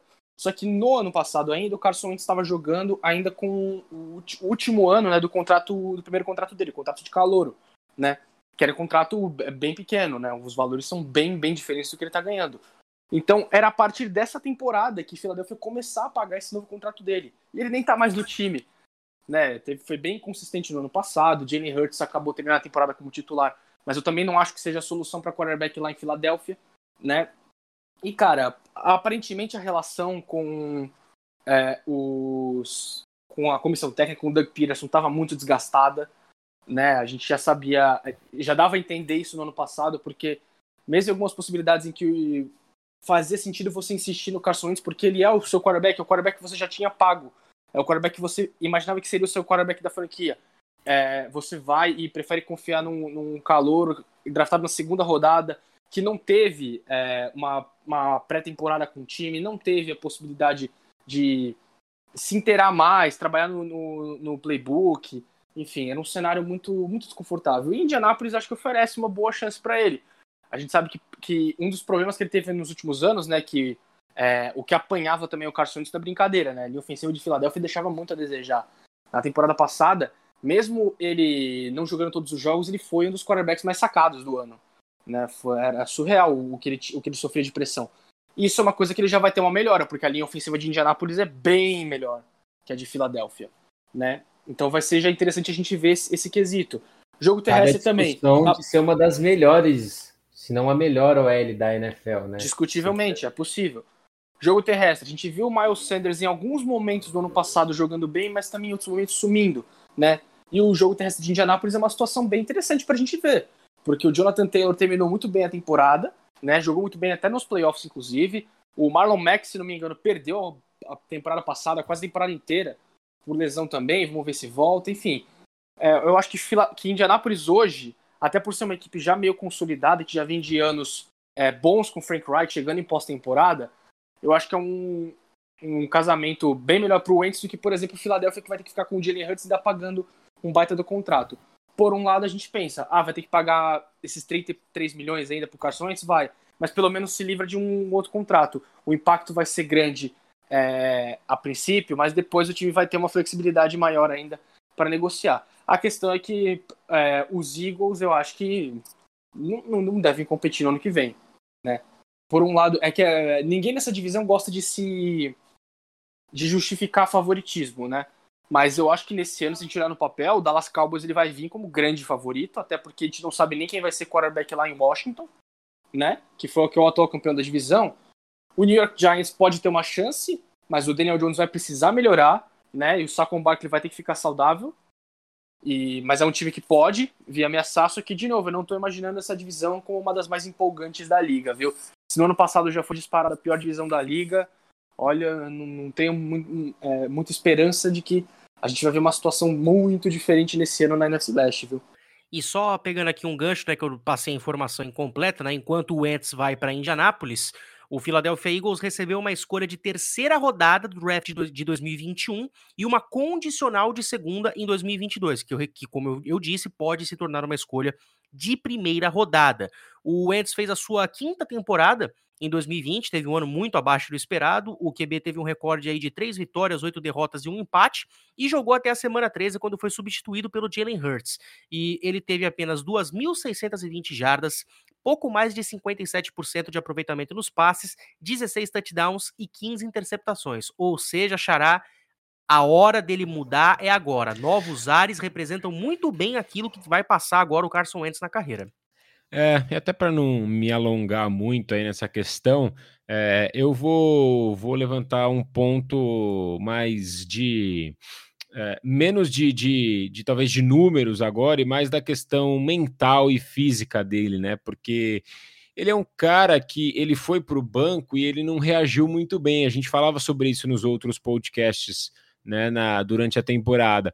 Ele foi para o banco, deu algumas declarações meio que contra o Jalen Hurts, é, não se pôs à disposição e ele foi um cara em que Filadélfia é, bancou, né? Em que Filadélfia depositou alguma esperança é, desde quando ele foi draftado para a liga e teve uma temporada em que ele foi candidato a MVP lá em 2017, colocou o time em uma posição muito boa.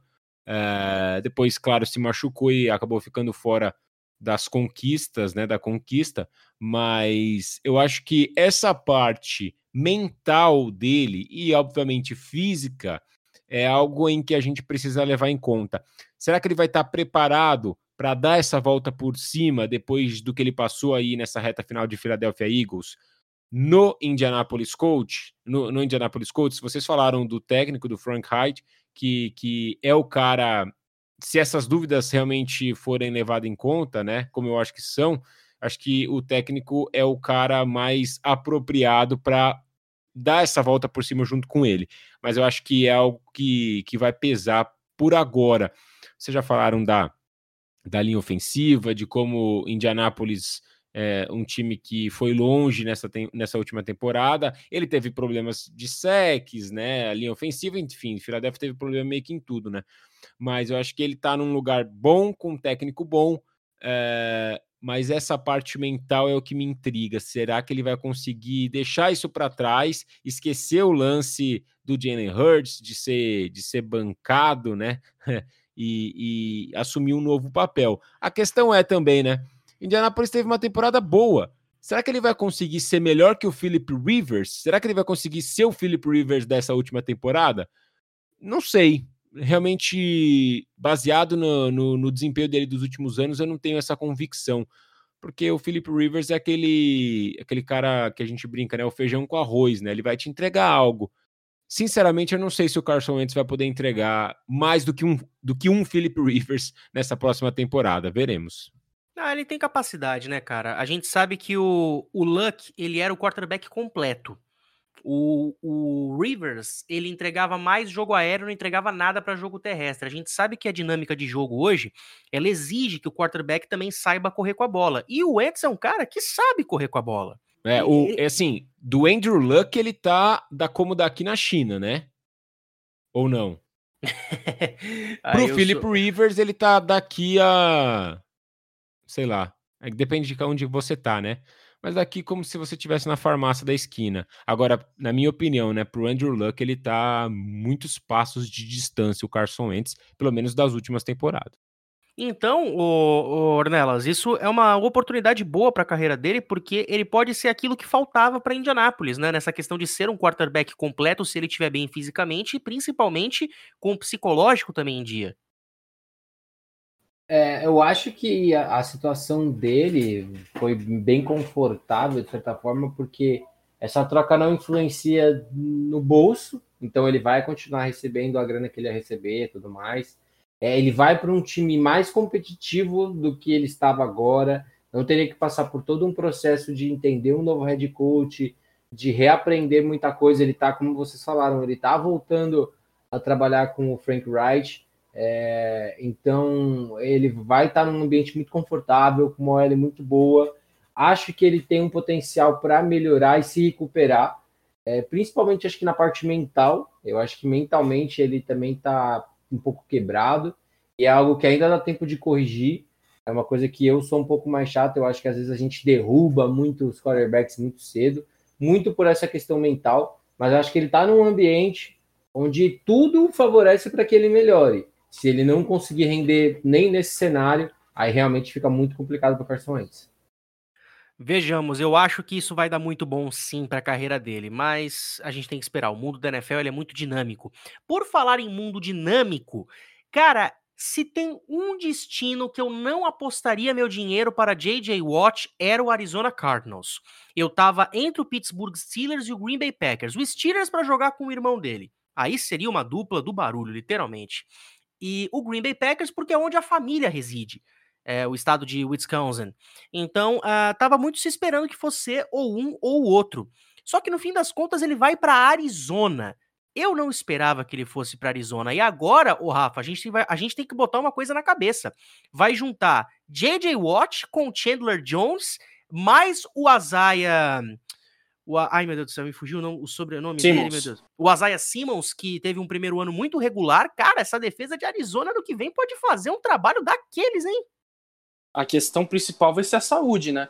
Porque se a gente considerar se J.J. Watt, J.J. Watt saudável e Chandler Jones saudável, cara, é difícil você achar dupla de defensive ends melhor.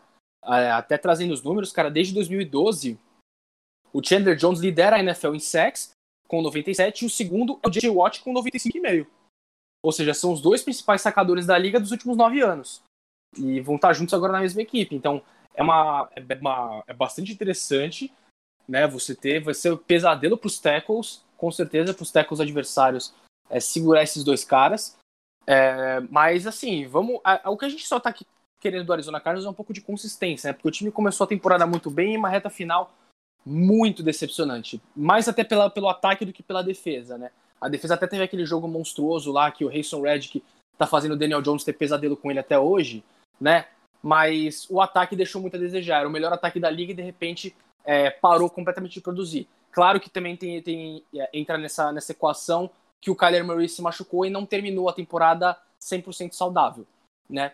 Mas é mais um ano com Cliff Kingsbury, é, o time tem excelentes é, jogadores, tem playmakers no ataque e na defesa, né? Talvez você possa discutir que talvez falte ali mais alguma peça, enfim, que você pode agregar um cara, mas, cara, você tem um time que tem Chandler Jones e J.J. Watt na, no seu front seven e o Buda Baker na secundária e no ataque você tem DeAndre Hopkins, por exemplo, com o Kyler Murray, é, enfim. E o, próprio Kenyan Drake, que vem bem né, com o Arizona Cardinals. Depois teve um final de temporada também decepcionante, mas vinha fazendo uma ótima temporada. O jogo terrestre inteiro de Arizona, é, no geral, até aquela decaída final. É um time com muitas peças, é aquele negócio. Vamos ver se o time encontra consistência e consegue é, chegar na reta final bem, todo mundo saudável e é, mantendo o, o, o desempenho que, que o time inicia a temporada. Se conseguir, vai brigar pelo título dessa divisão. A questão é aquele negócio: o time joga na divisão mais difícil da NFL. A NFC Oeste é a divisão mais complicada. E aquele negócio, vamos ver se o Russell Wilson fica em Seattle. Se ele ficar, o Russell Wilson sempre é um cara que é candidato a MVP, né? Quando a gente faz aquelas análises de início de temporada. Porque boa parte do, do ataque de Seattle ele tem que levar nas costas. Ainda mais quando o jogo terrestre não entra. O San Francisco 49ers vai em tese estar tá saudável, né? Ano passado foi a enfermaria do, dos 49ers foi bombou, né? A gente tá ligado. Mas esse ano vamos ver. O time dois anos atrás chegou em Super Bowl, não podemos esquecer disso, né? E aliás a questão de quarterback para São Francisco é outra pra gente ficar de olho também, né? Não tem garantia nenhuma que vai ter de ser Jimmy Garoppolo atrás do center para São Francisco. E os Rams agora, vamos ver como é que o Sean McVay se encaixa com o Matthew Stafford, né? Eu acho, por exemplo, a gente já vai entrar nesse assunto mais especificamente já já, que é um avanço. O, os Rams melhoram tendo o Stafford como quarterback do que o Jared Goff. Porque apesar de você não olhar para o Stafford e falar que esse cara é um dos ótimos ou dos é, excelentes quarterbacks da liga, ele é um cara consistente. O Matthew Stafford é um bom quarterback, foi a carreira inteira. A questão é aquele negócio, o Detroit nunca ajudou ele também com muito time. Né? Era sempre defesa ruim, faltava peça. Ele teve poucos problemas de lesão é, na carreira, é um cara que, que joga bastante, é um cara que é, já passou de 5 mil jardas também na carreira, ou seja, é um cara que tem um bom braço que pode produzir. Ele não é que nem o Jared Goff, que é muito dependente do sistema do Sean McVay. O, o Stafford consegue se virar tranquilamente. Então, é uma dinâmica nova nesse ataque. Então, assim, a divisão é muito complicada. É, eu acho que vai ser possível, o que a gente veja quando começar a temporada, vai ter gente que vai colocar o Arizona Cardinals como é, o favorito dessa divisão nas casas de apostas. Mas é muito difícil, a divisão é muito complicada. E já até adianto, né, cara? Não vai ser surpresa nenhuma se no ano que vem a gente tiver essa divisão mandando três times pra pós-temporada, né? Não vai ser de, de, de, é, surpresa nenhuma. Mas pro J.J. Watt, acho que é um movimento bastante interessante, né? Meio é, por fora do radar, né? Você falou de Green Bay, que é onde ele cresceu em Wisconsin. É, Pittsburgh, tem os dois irmãos dele, né? O Derek e o TJ. Lá chegaram, chegaram até a cogitar o Cleveland Browns, né? Que poderia ser uma parceria com o Miles Garrett de repente, né? Que seria um dos destinos que ele estaria cogitando. Mas enfim, acho que é uma decisão é, surpreendente, mas acertada. Acho que é uma decisão que tem tudo para dar certo. É que é lógico que você considera, talvez tinham outros times, até porque a gente sabe que o J.J. Watt ainda não ganhou título, talvez tivessem outros times no mercado que oferecessem uma condição mais real para ele de realmente brigar por um título. Green Bay talvez por ter o Aaron Rodgers e por ter chegado nos últimos dois anos em final de conferência, né? Mas é, ainda assim acho que é uma decisão acertada do, do, do J.J. Watt, uma decisão bem interessante. E, cara, vamos ficar de olho nessa dupla aí, porque, cara, vai ter muito quarterback correndo pela vida nessa divisão com essa duplinha aí no front seven de Arizona. Ah, eu vou dizer uma coisa, viu, o Ornelas? Eu tô com muita pena do Russell Wilson, cara, porque pensa comigo. A gente vai ter J.J. Watt e Chandler Jones em Arizona. A gente vai ter o Aaron Donald em Los Angeles. A gente vai ter o Nick Bolsa em São Francisco. E Seattle continua sem linha ofensiva. Ou seja, se ele ficar em, em Seattle, Russell Wilson tá muito ferrado agora que J.J. Watt está na mesma divisão que ele. Com certeza, eu acho que a adição do J.J. Watt é um. Por mais que ele não seja o J.J. Watt que ele era, eu até falei isso num vídeo que eu fiz quando eu achei que ele estava mais encaminhado para equipes como Buffalo, ou Packers, assim como o Rafa já explicou, são times, na minha concepção, com mais potencial de ganhar agora. É, é um cara muito bom, é um cara que vai preocupar muitas defesas. É, ano passado ele foi, ele ficou saudável, o que é muito bom para ele. Ele conseguiu um valor é, muito bom é, pelo de contrato. Não é o mesmo que ele ganharia por mais um ano em Houston. É, eu tenho, assim como o Rafa falou, eu acho que essa divisão é muito forte. Isso pode pender para o lado negativo em Arizona, porque a gente tem uma divisão aí com quatro equipes com um potencial enorme. É, e são times que não são fáceis de se jogar contra. Eu acho que o Russell Wilson vai sofrer sim, mas a gente já cansou de ver ele sendo um cara que consegue de alguma forma fazer esse ataque funcionar. Seattle perdeu ainda mais uma, uma arma ofensiva, perdeu o Carlos Hyde hoje, né? Se eu não me engano, ele assinou com os Jaguars. Então aí é mais uma necessidade que a equipe vai ter que preencher. Precisa buscar a linha ofensiva. É, o Chiefs o, o Kansas City Chiefs, por exemplo, entendeu que era uma necessidade urgente e foi atrás, fez seus seus manejos para estruturar contratos e conseguir trazer peça. É, eu acho que Seattle precisa se preocupar com isso. Não fui, não sou o maior fã do mundo desse contrato do DJ Watt. Acho que ele poderia ter escolhido outras equipes, mas que é uma defesa é, fica ainda mais forte, tem um potencial de estragar muito mais. É, e é aquilo. Arizona, desde a chegada do Cliff Kingsbury, vai melhorando seu elenco a cada ano e a pressão nessa equipe aumenta exatamente porque, na minha concepção, na última temporada já tinha um elenco para chegar aos playoffs e quando mais precisou, esse elenco não engrenou. Traz agora uma peça super experiente, que é um cara que ainda pode produzir, não, não acho que ele vai produzir acima de 10 sacks numa temporada, mas é um cara experiente, traz energia para o elenco, assim como o Drew Brees fazia. O é muito bom nisso. É, é uma situação muito complicada para todos os times que vão ter que encarar esse Arizona Cardinals, com, especialmente para as equipes da divisão, mas eu acho que pode, pode acabar sendo um tiro na culatra se esse ataque de Arizona, principalmente, se o Kyle Murray não der, não der um passo à frente, e porque é uma divisão muito forte para todos os lados, diferente da NFC Leste, por exemplo, que são quatro equipes tentando entender o que está acontecendo. É, a gente tem uma divisão muito forte com times que vão brigar partida a partida. E, Xará, foi um contrato até bom para a equipe de Arizona. Dois anos, 31 milhões, são 23 garantidos para o próprio J.J. Watt. Enfim, ele ganha aí a sua, os seus novos ares na carreira. É, eu acho que a questão aqui é se ele teve uma queda de desempenho para baixo da média, sabe assim? Se ela caiu drasticamente ou se teve uma queda de um topo para uma queda aceitável para bom, sabe? É, eu fui eu fui dar uma, uma lida aqui, tem um recorte interessante das primeiras cinco temporadas e das últimas cinco temporadas dele. E, o número de jogos que ele perdeu nas primeiras cinco temporadas é de zero, ou seja, ele não perdeu nenhum jogo por lesão. Já nas últimas cinco temporadas foram 32 jogos em que ele não teve, que ele não estava presente.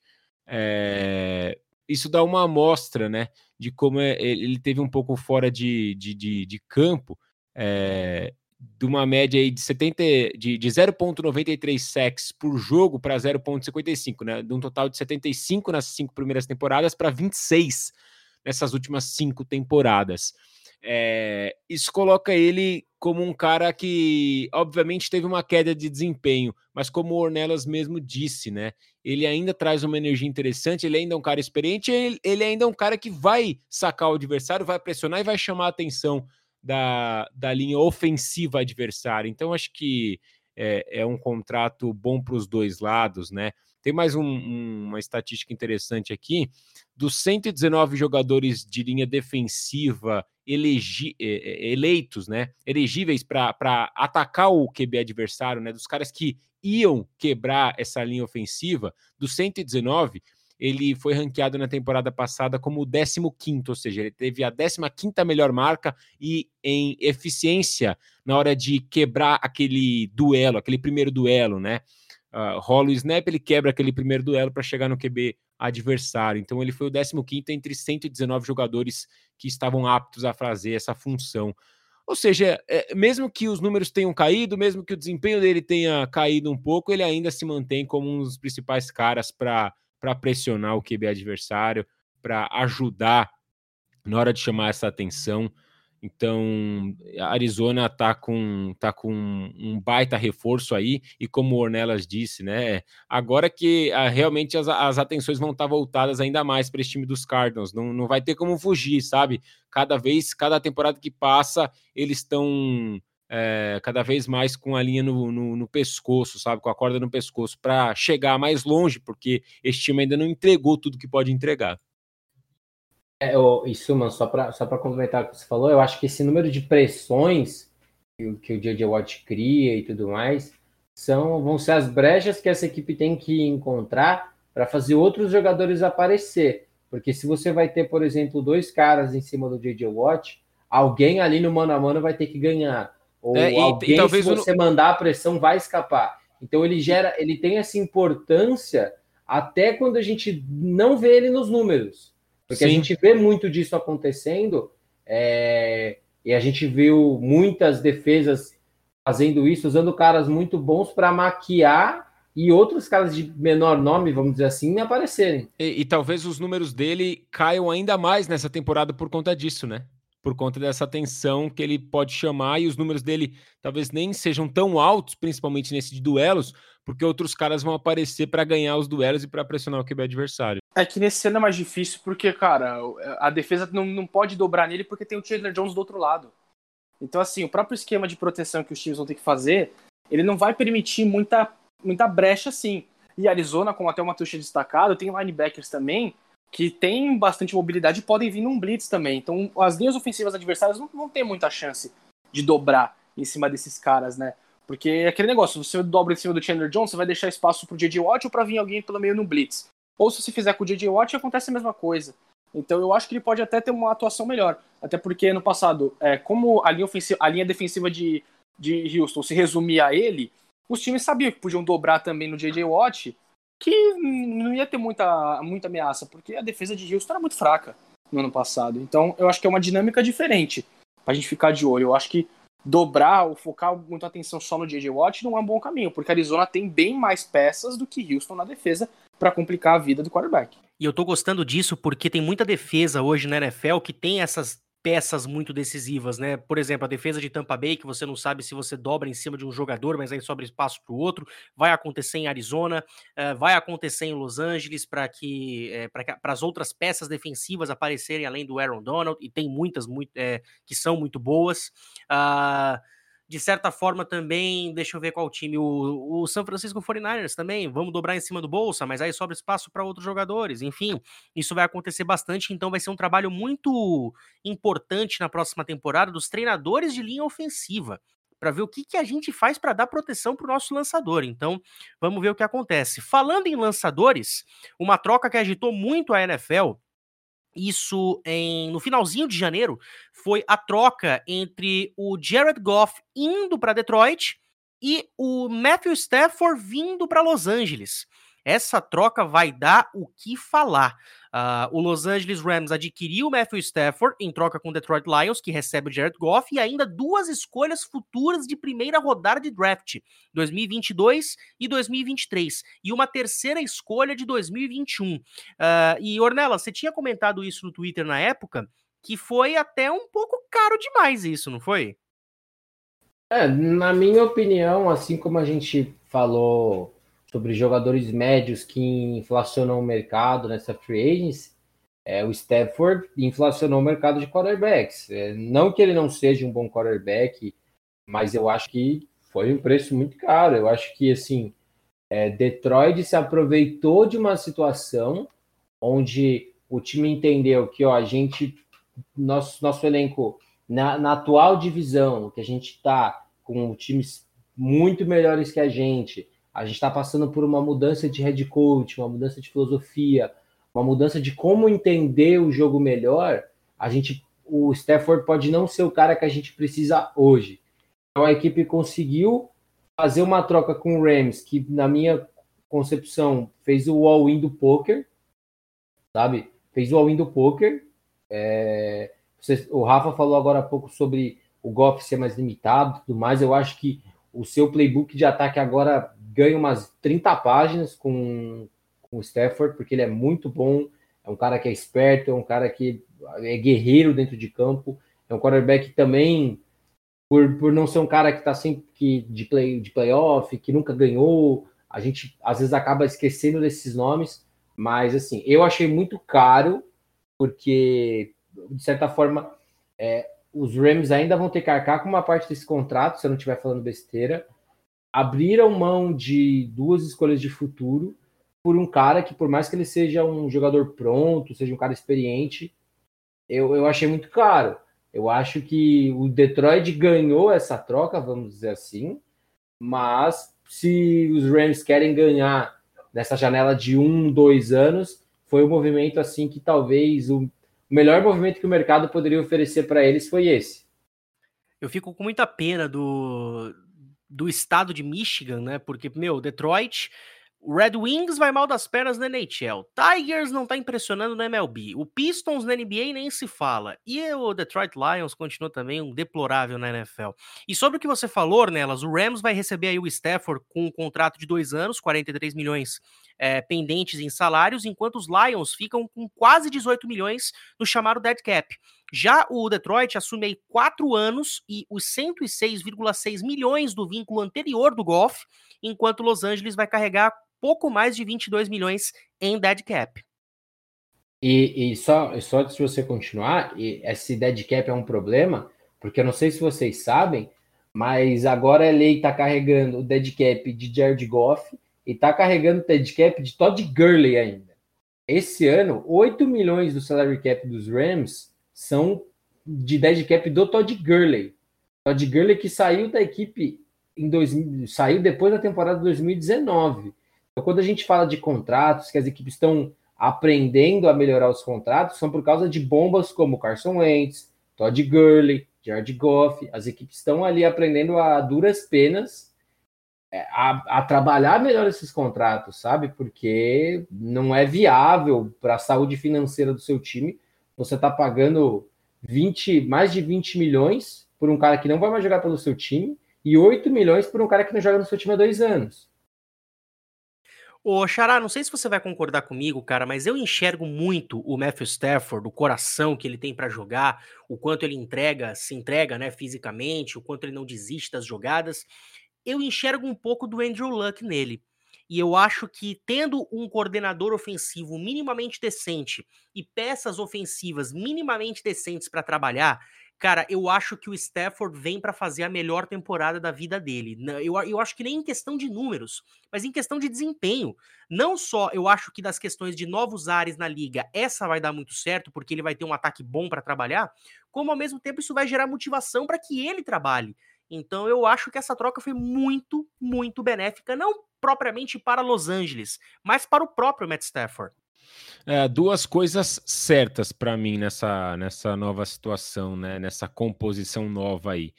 É, uma é que o Stafford é melhor que o Goff. Isso eu acho que é meio que unânime, né? O Matthew Inegável. É, é Daqui até a China, Goff. como você falou agora. é, né? Então concordamos nessa. E a outra, é, uma é consequência da outra, né? De que o Los Angeles Rams é um dos times mais interessantes para a gente assistir nessa temporada, né? Ou se a gente quiser fechar ali dentro da divisão, eu acho que eu acho que são duas coisas, uma atrelada à outra.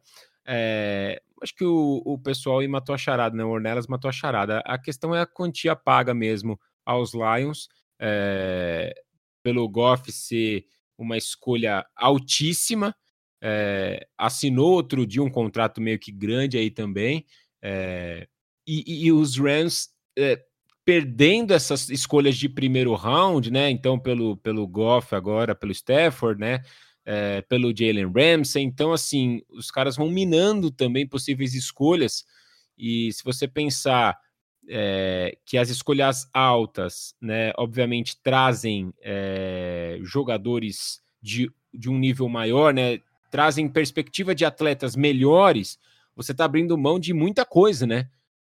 por um cara que vem chegar para a posição de quarterback. Mas, obviamente, é, um, é, é, é, é uma melhora.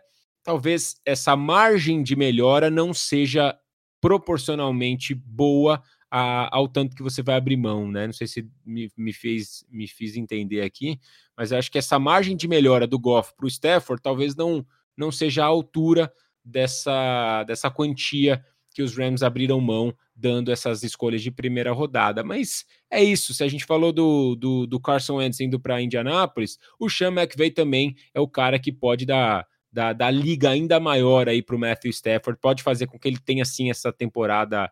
É, essa melhor temporada da carreira, como você disse, viu, Xará? Porque é um cara que nunca teve uma temporada com mais derrota do que vitória, levando o time ao Super Bowl, é, o Stafford nunca teve uma vitória em pós-temporada, então acho que é um casamento perfeito ali para o Matthew Stafford. Agora sim, estando num time que vai dar condição para ele é, chegar aonde ele nunca chegou na carreira dele. É, sim, numa divisão muito difícil. Obviamente, a gente já falou aqui tudo do que a divisão traz, mas eu estou bem ansioso para ver. Talvez seja o time que eu esteja mais ansioso para ver jogar por tudo que envolve o, o, Los Angeles Rams nessa próxima temporada. E Rafa, e, pode falar uma delas.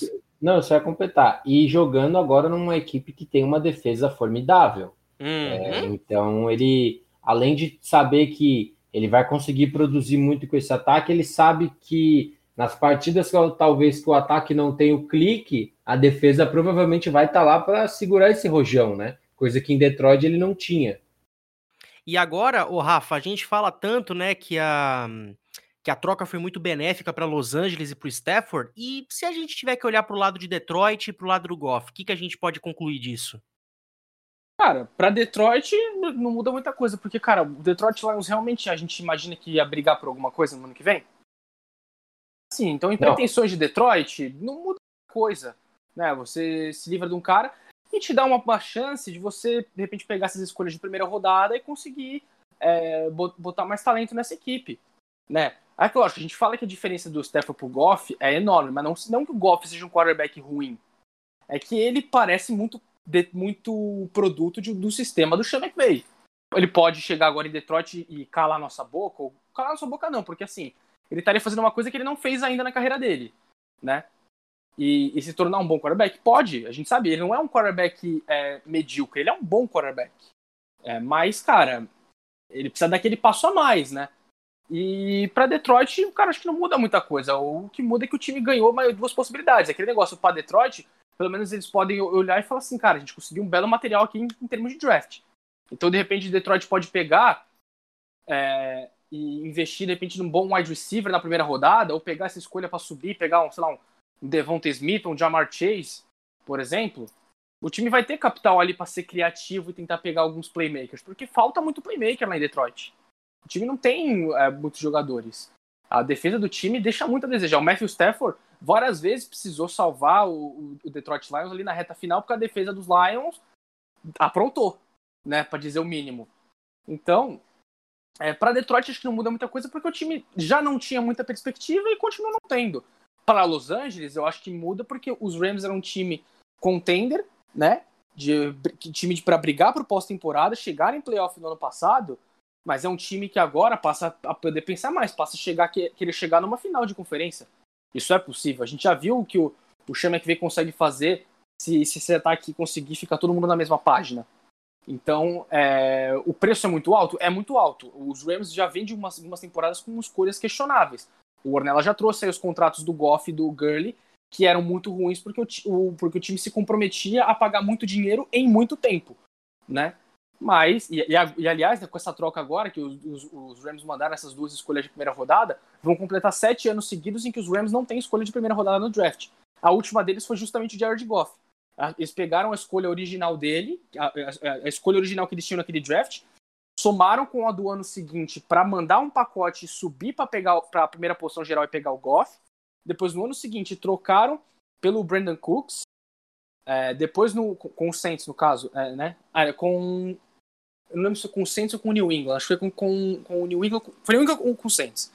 Depois trocaram com o Atlanta Falcons é, as escolhas. Depois do ano passado trocaram pelo Jalen Ramsey, né? Duas escolhas de primeira rodada, a do ano passado e a desse ano. E agora as dos dois próximos anos também já estão comprometidas, né? Então, é, é, faz tempo que a gente não escuta aí os Rams selecionando um jogador na primeira rodada e isso vai continuar por pelo menos mais três temporadas, que é o que o time tem comprometido. Mas repito, é, o que o Detroit Lions tem de, de munição, entre aspas, em capital de draft, é interessante para você conseguir fazer, o, fazer movimentações bacanas. Lógico que não a ponto de você transformar o time do nada num contender, porque o time está muito atrás de Green Bay e está bem atrás também de Minnesota. Até, até de Chicago. Chicago tem um problema seríssimo de quarterback, mas é um time, mas é um bom time. É um time que se tivesse um quarterback melhor, seria um time de playoff podendo aprontar para qualquer um, porque a defesa é muito boa, né? E o Detroit Lions, de novo, vai continuar sem perspectiva. A, a questão é ver se de repente nesses próximos anos eles conseguem indo pequenas evoluções e conseguindo construir um elenco mais jovem, né? Que se justifique a ponto do time em anos futuros conseguir brigar por pós-temporada. Mas no futuro próximo para Detroit não muda muita coisa. Por isso que, que acho que para eles soa bem essa troca. É, e vamos lembrar que a a equipe do Los Angeles Rams é, teve uma defesa que foi para Seattle e venceu um jogo de pós-temporada contra o Russell Wilson. Imagina agora tendo um ataque comandado pelo Stafford, né? E do outro lado, analisando o Detroit, eles têm que ser muito inteligentes no draft, cara. Tem que ser muito inteligentes para selecionar peças que possam vir se tornar playmakers. Tem que aproveitar a free agency que vai começar agora na, na quinta-feira, dia 17 ou 18, agora me fugiu agora. Uh, e aproveitar o cap space que eles têm e investir em boas peças, parar de apostar em peças que podem ser medianas, pensando que podem melhorar, os caras têm que investir pesado. Então, é, eles têm que ter muita inteligência para trabalhar nesse mercado. E ó, notícia que saiu agora. A gente está às 23 horas e 22 minutos do dia 15 de março de 2021, mas surgiu a notícia de que Trey Hendrickson fechou com o Cincinnati Bengals. 4 anos e 60 milhões no contrato, hein, Ornelas? A equipe é, precisa se montar para ser competitiva em 2021. Em 2020, a gente já meio que sabia que, mesmo com a chegada do Joe Burrow, ainda faltava bastante coisa. A equipe abriu mão do Shaq Lawson, né, que foi para Seattle e agora assinou com os Jets, né, se eu não estou enganado, também assinou hoje. É, e os Bengals precisam aproveitar essas oportunidades. É, a equipe ter um dos maiores, se eu não me engano, se não me engano não, né? É o era a quinta equipe com mais dinheiro para investir. Você tem que investir nesses caras, porque no draft é, você tem prioridades, a equipe tem a escolha número 4, 5, se eu não me engano. É, então você já vai ter que fazer escolhas difíceis no draft. É, você tem que aproveitar o mercado, porque você tem que ser competitivo. Você está numa divisão que tem três equipes com potencial de playoffs e você tem duas opções. É, elevar o seu nível para bater minimamente de frente ou aceitar que você vai ser uma equipe fraca. E eu acho que quando você tem um cara do calibre de Joe Burrow, você não pode se dar esse luxo. E, Xará, uma coisa também que chama bastante atenção é que é, essa vinda do Trey Hendrickson para a linha defensiva da equipe do Cincinnati Bengals, ela meio que repõe a saída do Carlos Dunlap, né, que no ano passado foi para foi para jogar em Seattle E agora o Dunlap também tá livre no mercado, né? Quem diria que o mundo dá voltas, né? É verdade, e acho que a free agency vai vai vai fazer isso, né? A gente ainda tem um, alguns alguns períodos interessantes para para ficar de olho é, nessas nessas trocas. É, só uma coisa que eu ia, ia completar do, do Jared Goff e do, do Matthew Stafford. É, quem, quem será que está avaliando as, as escolhas do draft, né? Porque eu fiquei pensando aqui, depois de ter falado sobre, sobre as escolhas que eles desperdiçaram, né? Entre aspas, eh, não desperdiçaram, que eles abriram mão, né? Quem será que está avaliando essas possíveis escolhas, né? Porque então você abre mão do Jalen Ramsey, de, das escolhas pelo Jalen Ramsey, agora pelo Matthew Stafford, e, e você deixa eh, de, de apostar em, em, em, escolhas que poderiam é, complementar o seu time, né? Você poderia é, arrumar o time em volta delas. É, é algo para a gente ficar de olho. Mas é, é essa, essa free agent está tá mexendo com, com muita gente, hein? eu confesso que depois de eu ter visto o, o, o, o, o Sham Shariana, né, que postou, é, há pouco sobre uma notícia de NFL e aí o Ian Rappaport repostou em cima dele. Não sei se vocês viram. É, please stick to the NBA, né? Como se fosse assim, por favor, não, não se meta Amigo, na NFL. Faz o seu aí, eu faço o meu aqui, ninguém estressa ninguém. O negócio tá maluco, minha gente. Isso, ah, gente... você falou rapidinho da troca. E aí você imagina, cara, esse pacote aí que os Rams mandaram para Detroit, imagina o que, que o Houston Texas não vai pedir pelo Deshaun Watson, hein? A gente sabe que o Houston Texans é uma equipe que troca um kibe com Guaraná por qualquer jogador, né, gente? Vamos, convenhamos também, né? É, e, e, foi o que eu tinha comentado com vocês sobre, sobre a questão de você inflacionar o mercado. Você acaba pegando caras que realmente são bons, que o preço deles aumenta ainda mais por conta de que esses caras medianos, entre aspas, foram negociados por valor alto. E, Suman, só para complementar, eu acho que o que você falou sobre quem está avaliando, eu, eu tento ver dessa forma. Os Rams são uma equipe que, no, no período recente de 4 ou 5 anos, estão sempre chegando nos, na pós-temporada, chegaram no Super Bowl há pouco tempo. Então, são equipes. É, a equipe ela está sempre na parte baixa do draft, sabe? Do 20 do 22 em diante. Então, talvez a, a análise que caiba para a tomada de decisão é: a gente não vai conseguir nenhum jogador do calibre do Jalen Ramsey escolhendo na 25. Então, faz sentido a gente abrir mão desse cara que. abrir mão dessas possíveis escolhas por esse cara que a gente sabe que é um jogador garantido. É, é, é a minha forma de de imaginar que seja esse raciocínio.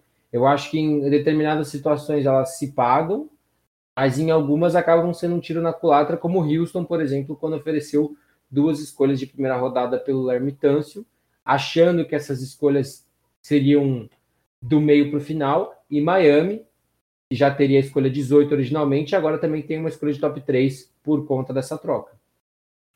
E aí, para a gente fechar a tampa do caixão aqui hoje, Rafa, a gente vai detalhar muito mais o que o New England Patriots está fazendo nessa intertemporada, porque está contratando bastante, mas para a gente brifar aqui, para a gente esquentar o assunto para a semana que vem. O Cam Newton renovou, mas a gente sabe que não é o ideal para New England ainda, né? Não, longe disso, né, cara? Foi até surpreendente essa uma, uma renovação. É, do ponto de vista técnico, porque no ano passado, apesar de ele não ter ido tão mal, é que assim, ele contribuiu muito é, correndo com a bola, a gente sabe da versatilidade dele. Passando a bola, é até difícil culpar, porque os Patriots não fizeram também muita questão de passar a bola no ano passado, né? Mas, é, enfim, não foi uma temporada boa. New England ficou 7-9, campanha negativa é, pela primeira vez em quase 20 anos, né? E, cara, não é também nenhum movimento definitivo. Né? Um contrato de um ano, ou seja, é mais um contrato aí de para você se provar mais um pouquinho, né? E mostra que os, que os Patriots talvez possam até estar tá querendo, é aquele negócio que eu falei, você renovar o Cam Newton não, por exemplo, exclui a possibilidade dos Patriots quererem pegar um quarterback na primeira rodada. Não exclui essa possibilidade. O que, o que faz a gente desconfiar é que o Bibliotech gosta de trocar para baixo. Né? A gente sabe disso. Mas mesmo assim, não exclui a possibilidade de New England ir lá no draft e investir no quarterback. Um cara que, vamos lembrar, os Patriots têm uma escolha de top 15. Então é, é possível. E a classe de quarterbacks é muito boa. Então vai ter opções, né? É, e, vamos, e, vamos, lembrar, e vamos lembrar, Rafa, que o Patriots fechou com o John Smith, que foi um Tyrande muito importante em Tennessee, e a gente tá falando que o Kyle Pitts vai estar tá disponível para eles. Então, cara, uma dupla de Tyrands legal é, é interessante para começar bem a próxima temporada. É uma possibilidade. Eu acho que talvez valeria a pena investir mais no wide receiver, porque New England não tem nenhum alvo em profundidade. Né? Nenhum. O time contratou né, nessa segunda-feira o Nelson Aguilar e também o Kendrick Bourne. Não são wide receivers nem número um, nem o Nelson Aguilar você pode argumentar que ele pode ser um número dois. O problema é que ele tem um problema crônico com drops.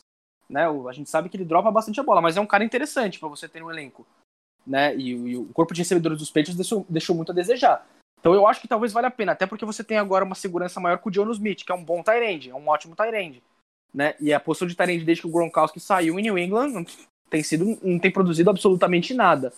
Então eu acho que de repente é que depende muito de onde vai cair. Eu acho que dificilmente New England vai conseguir pegar um, um wide receiver muito top, porque eu tô imaginando que Jamar Chase e Devonta Smith vão sair no top 10, né?